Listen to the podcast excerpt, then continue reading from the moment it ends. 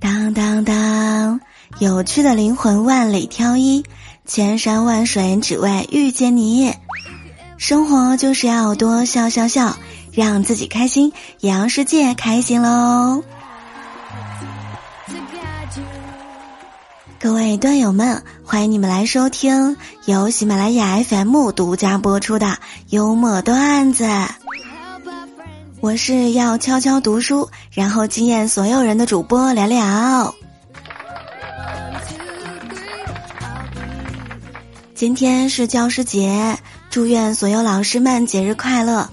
想起那些年老师的口头禅，你们是我带的最差的一届学生。大老远走过来，就你们班最吵。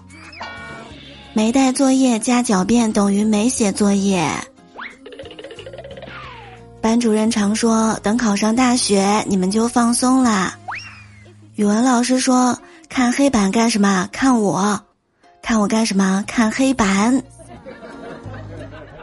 英语老师，又是一道送分题，A 错，B 错，C 错，那肯定选 D。单词认识你，而你不认识他。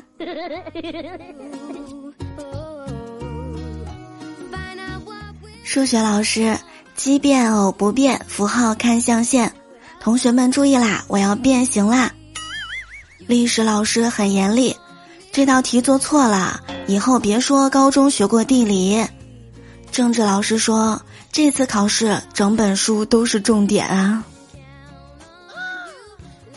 化学老师说：“这道题今年没考，明年肯定会考。”毕业了才发现，这些都是老师真挚的表达。老师们的口头禅挺多的吧？大家也可以在评论区补充。老师，第一次见面，我忙着哭，您忙着哄，我的天真被您守护。成长路上，您有十八般武艺，带我们探索知识的海洋，也目送着我们走向远方。今天跟老师们说一声，您辛苦啦！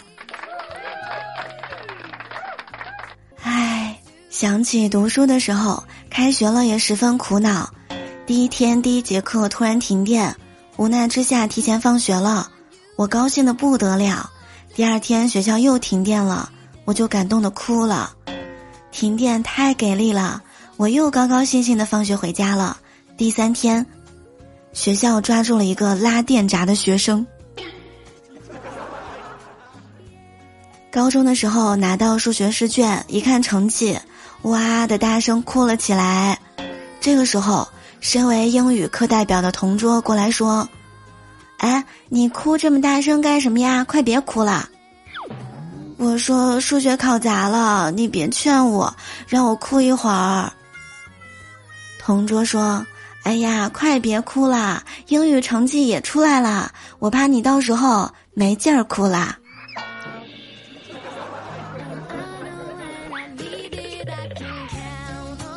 高中班主任每一回骑电动车进学校的时候，都会被保安给拦住，让他下车，因为我们学校不允许学生骑电动车。后来呢，学校发了校服，要求天天穿。班主任高兴的不得了，说：“呵，我再也不用被保安拦住了。”结果还是被保安拦住了。保安说：“哎，同学，你哪个班的？怎么不穿校服呢？”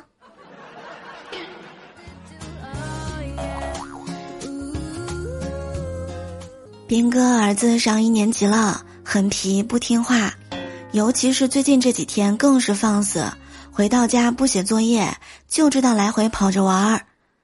然后斌哥他老婆请儿子班上那个学习好的小姑娘来家里做客，哎，结果还别说，他儿子马上就跟变了一个人似的，乖乖的很听话，穿的整整齐齐的，和人家小姑娘写了一上午作业。哎，也是能做到的啊，在喜欢人的面前还是要注意形象的。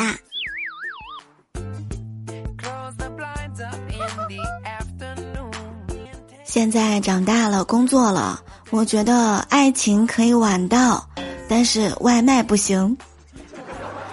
唉，你是我唯一一个跑着去见的人，外卖小哥。如果一个菜你连着吃好多天，那应该是很喜欢；如果一个人你连着见好多天，那应该是在上班。我成年后的一大目标就是赚到足够的钱，然后能像小时候一样无忧无虑的生活。上一期节目更新之后啊，我问斌哥：“你说我到底要不要减肥呀？”斌哥反问我。你知道猪的五花肉怎么长的吗？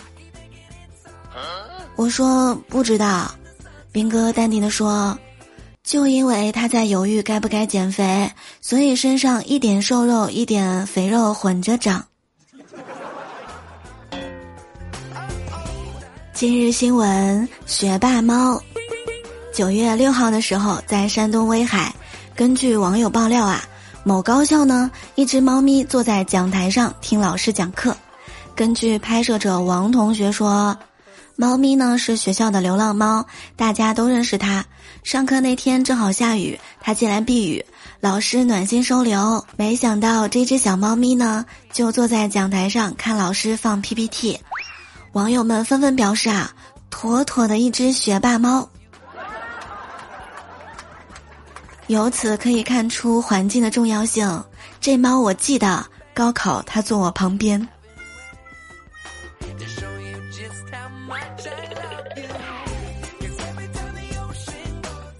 洋洋家楼下新开了一家小餐馆，老板娘长得特别漂亮。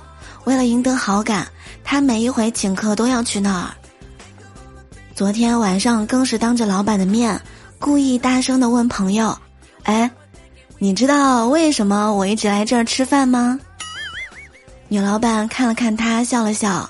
这个时候，朋友带着醉意回答说：“哎呦，我知道你现在穷，等你有钱了，带哥几个去大餐厅，再也不会来这小破馆子了。”